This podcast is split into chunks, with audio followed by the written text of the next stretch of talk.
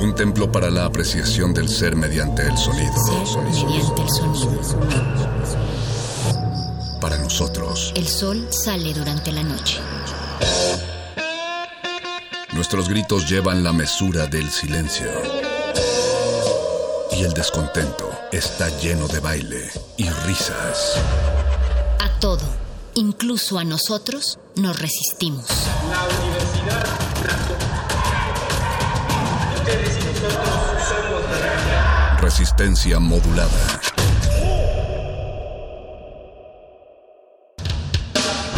En las hordas barbáricas de los perros del metal, tenemos una respuesta para todo. Si la victoria nos sonríe, gritamos. Si la derrota nos acecha, gritamos. Aquí la alegría o el desencanto dependen de una sola cosa. ¿De qué tan fuerte podemos escuchar la música?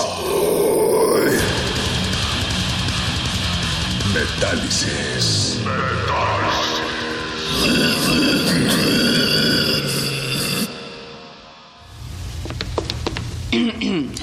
Hola Saben, la noche de brujas es una extraña tradición. Yo en lo personal no la entiendo. Niños que quieren ser fantasmas o demonios. Hay cosas en la televisión que son inapropiadas para los jóvenes. Como la siguiente hora. A mis hijos nada los asusta, pero el programa de hoy, del que yo me lavo las manos, es bastante tenebroso. Si tienen niños sensibles, quizás sea bueno llevarlos a dormir temprano hoy en vez de escribirnos cartas agresivas mañana. Gracias por su atención.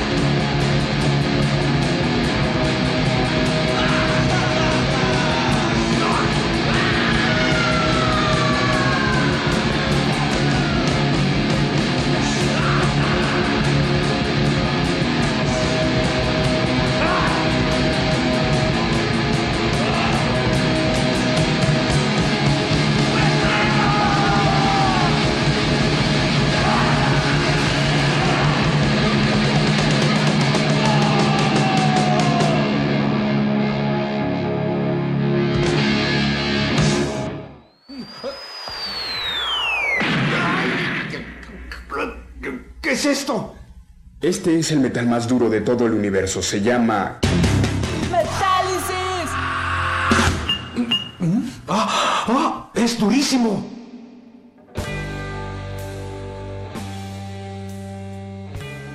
De su primer disco de larga duración, un clásico insuperable del metal, llamado Welcome to Hell, publicado en 1981, uno de los discos más importantes y más blasfemos de la historia.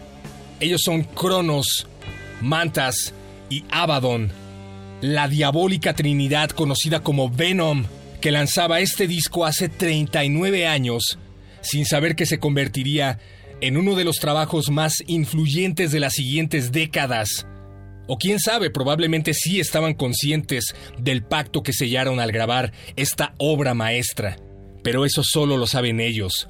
Cronos, bajista y vocalista de Venom, describe a este disco como un trabajo lleno de furia y energía, mientras toda una generación crecía escuchando los supuestos mensajes ocultos y los misteriosos símbolos en los discos de bandas como Led Zeppelin, Venom llegaba a autonombrarse descarada y orgullosamente una banda satanista, sin piedad.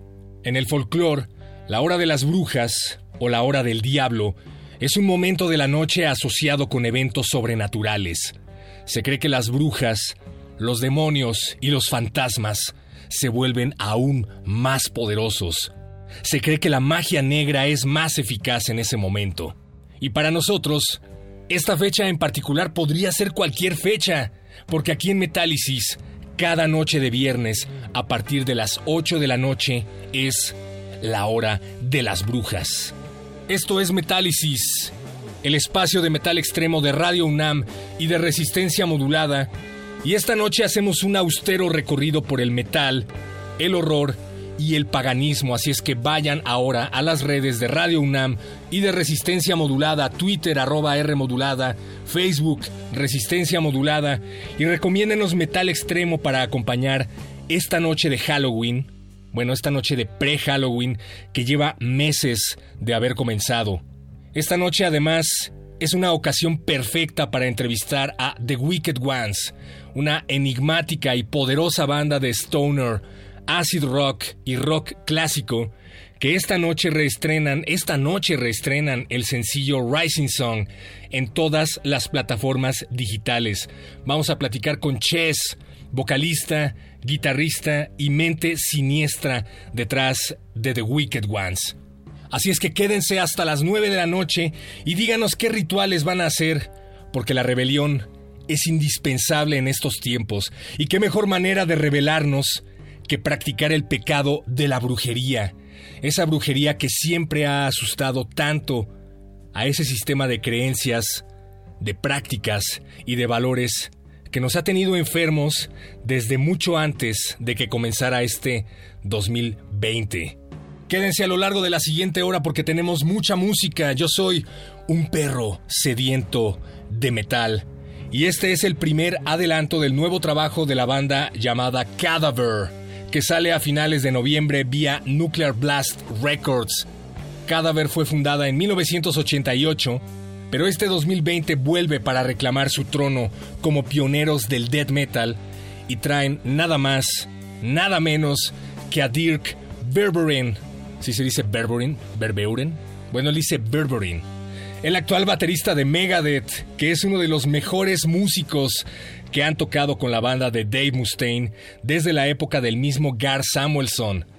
De hecho, Dave Mustaine ha dicho en varias ocasiones que el estilo de Dirk le recuerda mucho al estilo de Gar Samuelson, el clásico baterista de Megadeth que tocó en sus dos primeros discos y cuyo estilo era el jazz, total y absoluto jazz, al grado de que las bandas que escuchaban a Megadeth afirmaban que se trataba de una banda de jazz tocando trash.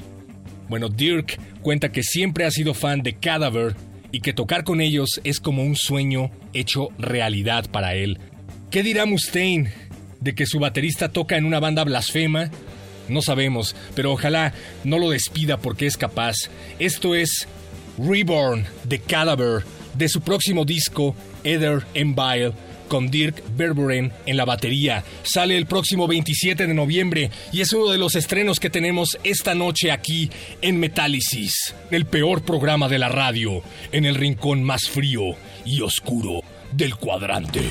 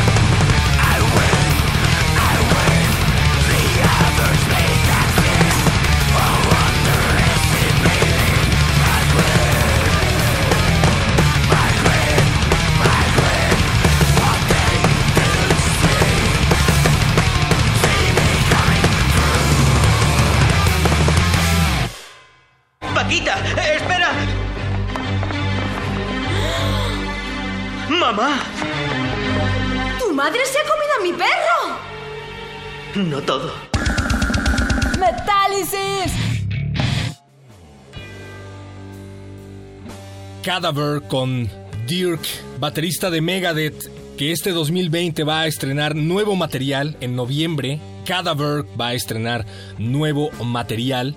Y aquí les presentamos este adelanto llamado Reborn. Si nos estás sintonizando apenas, te recordamos que estás en Metálisis, el espacio de metal extremo de Radio UNAM y de resistencia modulada que esta noche hace un brevísimo homenaje al horror. Además tendremos una entrevista con The Wicked Ones, una poderosa banda de stoner rock, de acid rock y de rock clásico. Platicamos con Chess, vocalista y guitarrista de The Wicked Ones, acerca de sus próximos planes. Una banda que ha compartido escenario con Baroness y que ha tocado en algunos de los festivales más importantes de nuestro país y que este día estrenó el video de su tema Rising Song. Vamos a platicar en unos momentos más con Chess, vocalista y guitarrista de The Wicked Ones. Pero antes tenemos que hablar de una banda que también se encuentra en vísperas del lanzamiento de su nuevo disco.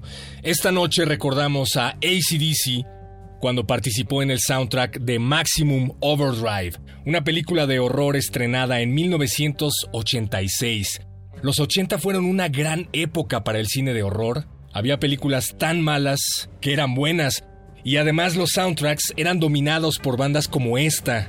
Stephen King decidió que no solo podía escribir horror, sino que también podía dirigirlo. Se juntó con Dino de Laurentiis y agarró una de sus primeras historias cortas llamada Camiones, la cual salió publicada originalmente en Night Shift, su primera colección de cuentos. En 1986 llegaría a los cines el resultado llamado Maximum Overdrive, una película en la que todas las máquinas del mundo se convierten en máquinas asesinas, en especial los automóviles y los camiones. Y sí, la verdad es que la película es tan ridícula como suena. y ante las terribles críticas que recibió, Stephen King únicamente dijo que la experiencia le sirvió para aprender muchísimo aprendió, dijo, a no tratar de volver a dirigir películas.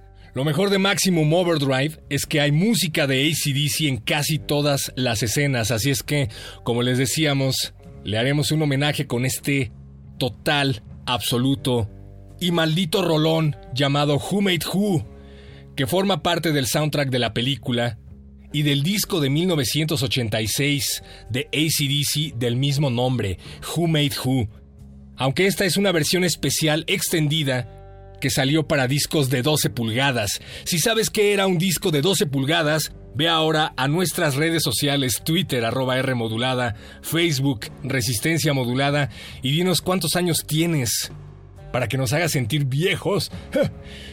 Mientras esperamos el nuevo disco de ACDC, escuchemos Who Made Who de 1986 del soundtrack del clásico de horror de Stephen King llamado Maximum Overdrive. Quédense en sintonía porque tenemos más. Hmm, me pregunto a qué sonará el próximo disco de ACDC.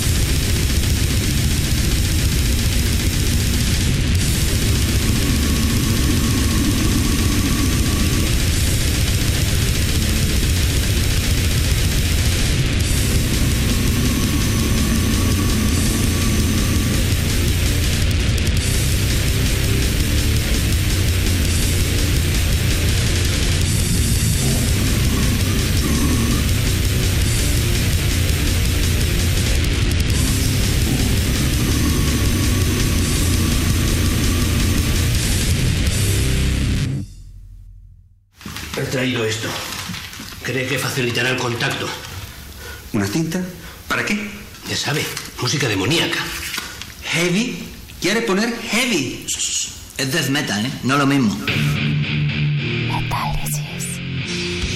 Hay algunos discos que hay que ponerlos al revés.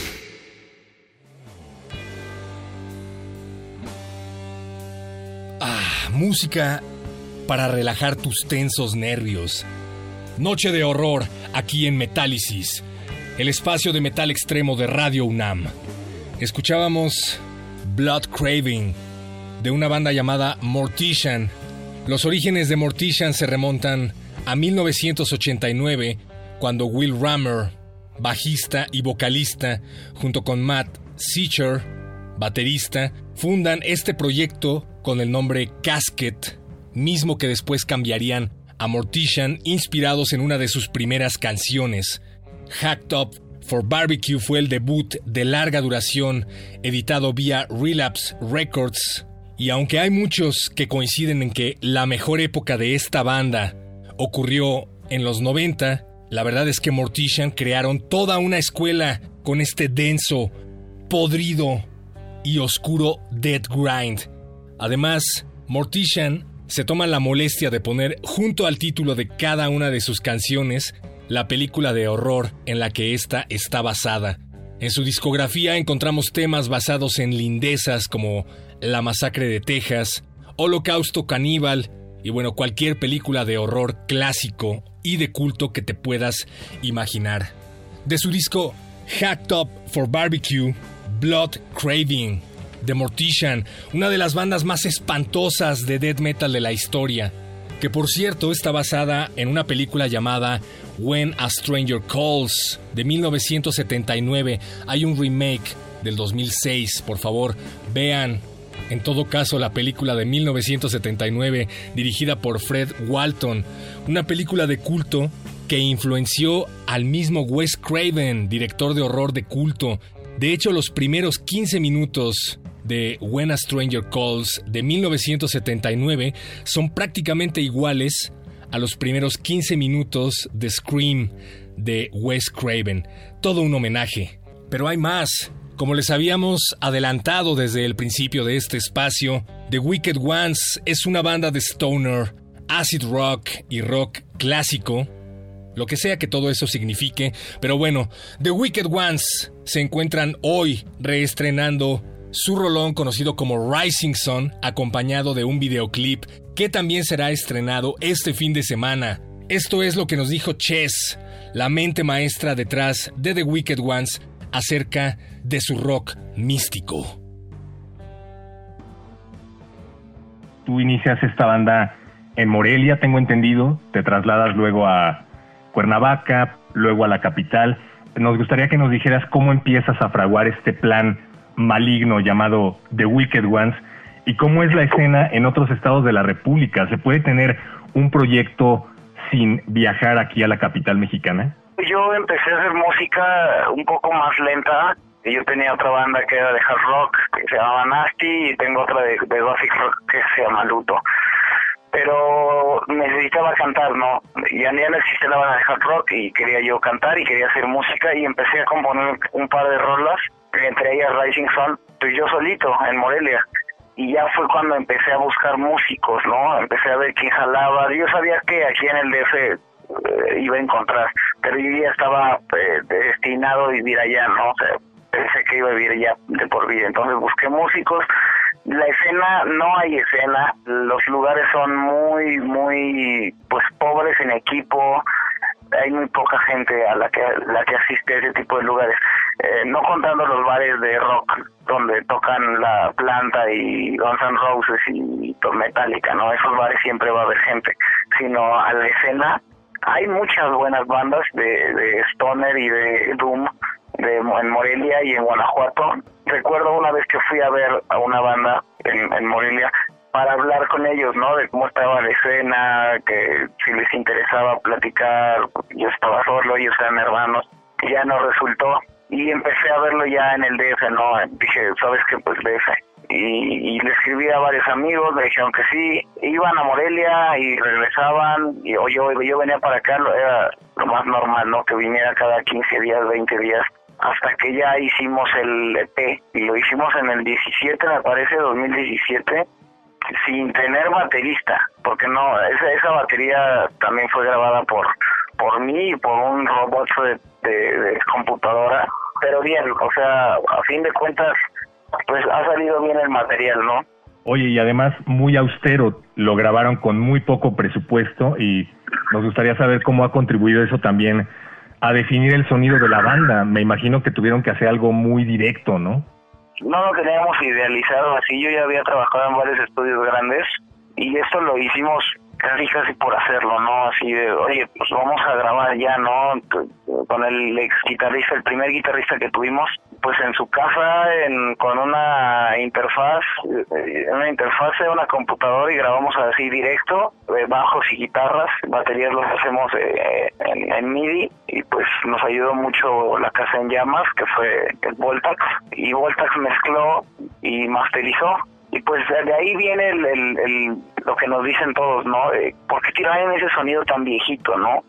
Suena como viejito, pero pues en realidad no, no era lo que buscábamos, ¿no? Sino que fue lo primero que teníamos a la mano, ¿sabes? Ahora que mencionabas las influencias Doom, las influencias Stoner, y ahora que hablas acerca del rock viejito, pues sin duda sí le da un cariz de rock clásico, porque también hay blues en The Wicked Ones, como dices, hay Stoner, eh, pero también creo que hay mucho acid rock, hay metal. ¿Qué pasa por sus cabezas y en el laboratorio de The Wicked Ones a la hora de crear esta música? ¿En qué se están basando? todos tenemos ahorita influencias bien diferentes, ¿no? O sea, siempre nos va a unir varias bandas y varios tipos de música, pero creo que el, el voltear hacia atrás, eh, estábamos platicando el otro día y les, les decía, hay bandas eh, mexicanas como El Ritual, como como Peace and Love que, que existían en los 70 que estaban muy adelantados a la época, ¿no? Y que lamentablemente no se pudo seguir por, no sé, el gobierno, lo que sea, ¿no? Lo que haya pasado en esa época eh, de transición musical y pues tratar de revivir eso, ¿no? Te- ese tipo de bandas que hacían magia, ¿no? Ten Years After, este, La Crema, Jimi Hendrix Experience, o sea, ese tipo de tratar de agarrar un poco de ese esa esencia real, no tan plástica, ¿sabes? Como la música actual. Entonces tratar de, de agarrar esa, esa onda vintage. En el disco de larga duración que estamos haciendo viene ahora un cover de Shocking Blue, la de Venus, con algunas cosas un poco pacheconas ahí que se nos ocurrieron interesantes, ¿no? Entonces, pues lo interesante ahorita es seguir haciendo música y seguir diciendo por qué los demás están sonando y yo no, por qué está sonando, no sé, el reggaetón y yo no. O sea, tratar de buscar ese ese fin que todos buscamos, ¿no? Que es el de ser escuchados, sin de cuenta. When the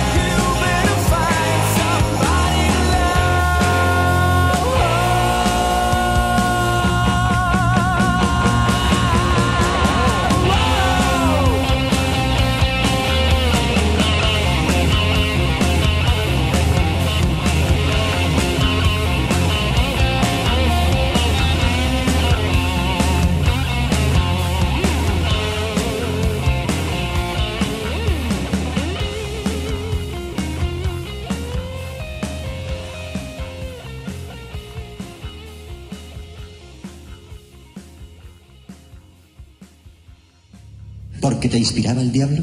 Sí. Eso es, estaba inspirado por el diablo. Estoy inspirado por el diablo. ¡Azrael! ¡Lucifer! Yo os invoco criaturas del infierno.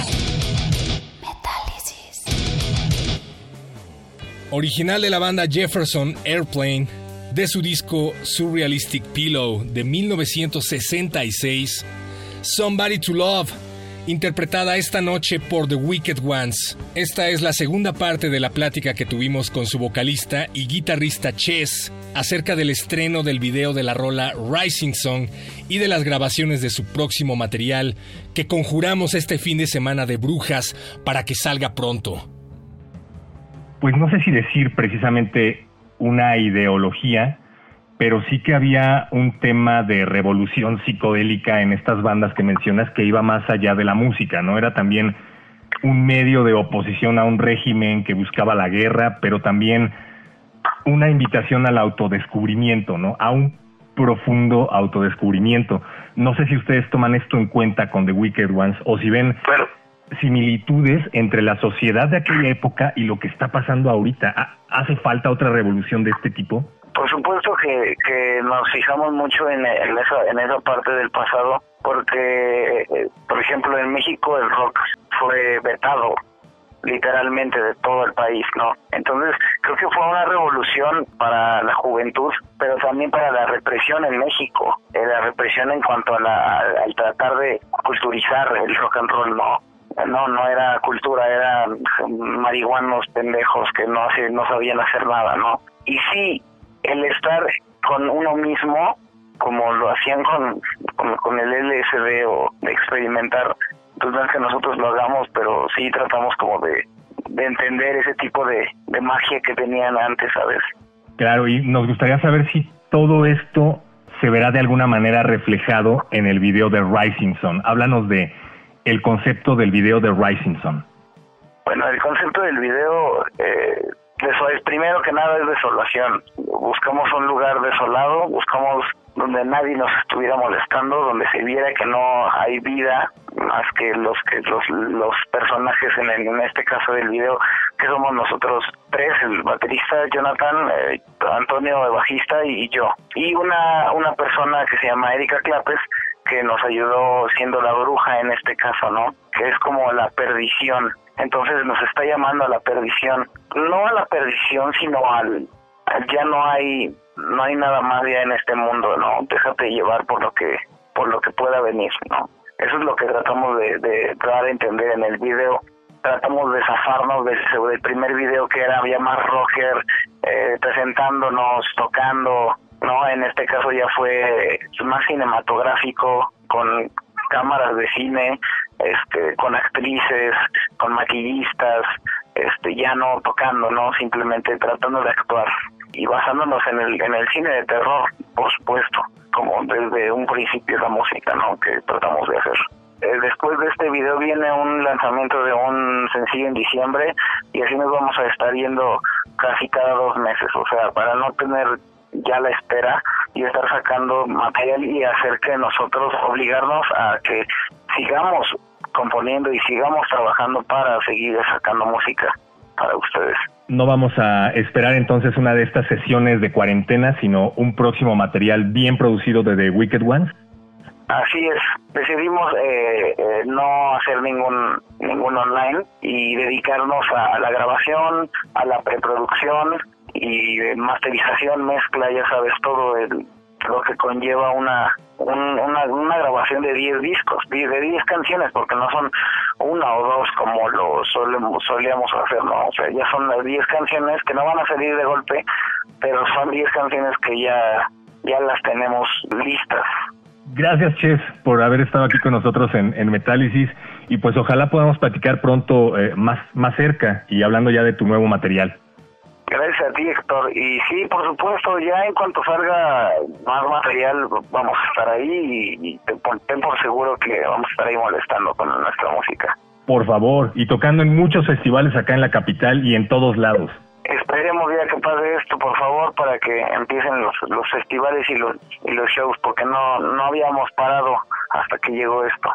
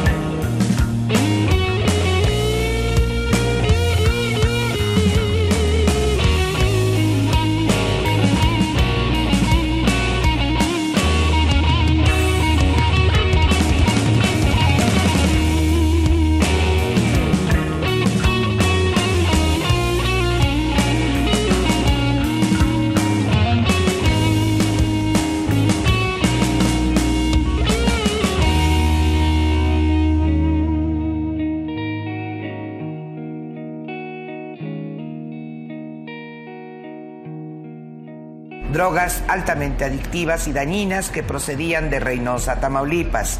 Phil Barrera, perdón, casi 100 kilos, casi, casi, casi, casi 100 kilos de metanfetaminas, casi, casi, casi, casi, casi 100 kilos de metanfetaminas. Metálisis.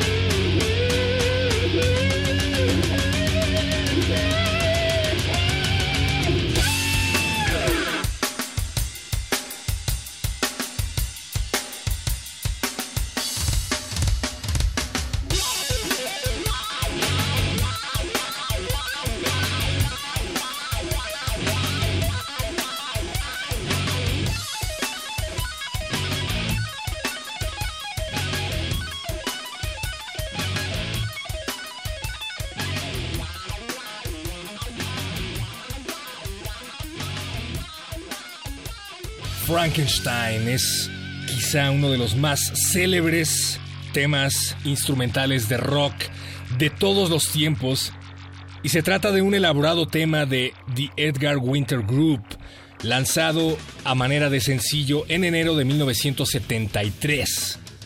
Pero escuchamos la versión de Overkill proveniente de Horrorscope, el quinto disco de estudio de la banda estadounidense de thrash metal llamada Overkill, lanzado el 3 de septiembre de 1991, uno de los mejores discos de la banda y que contaba por primera vez con los guitarristas Merritt Gant y Rob Canavino.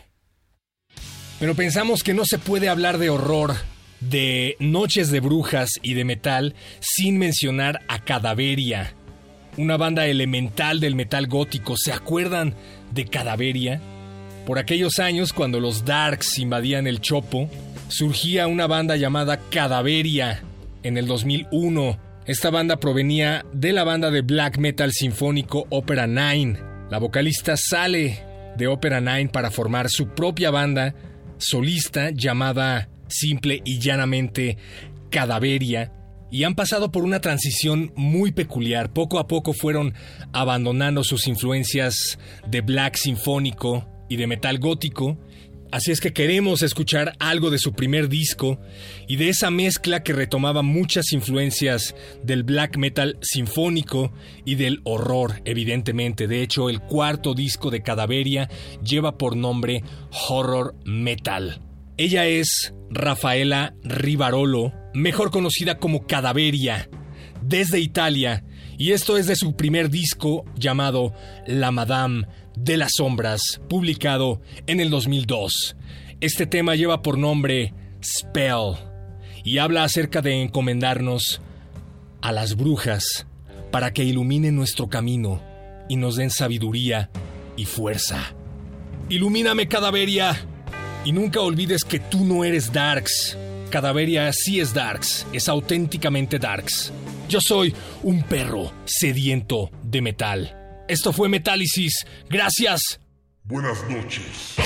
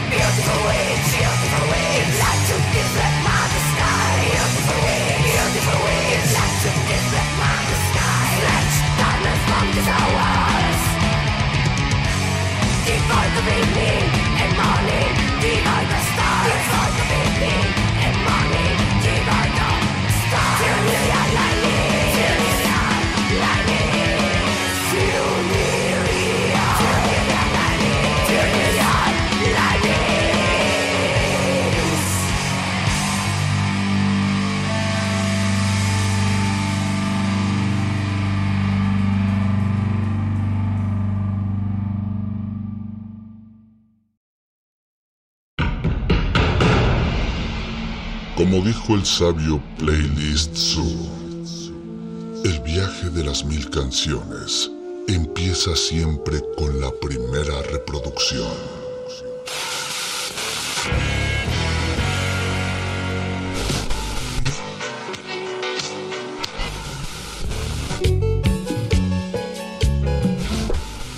A continuación, un maestro te abrirá la puerta de su lista de reproducción. El resto va por tu cuenta. Ley listo.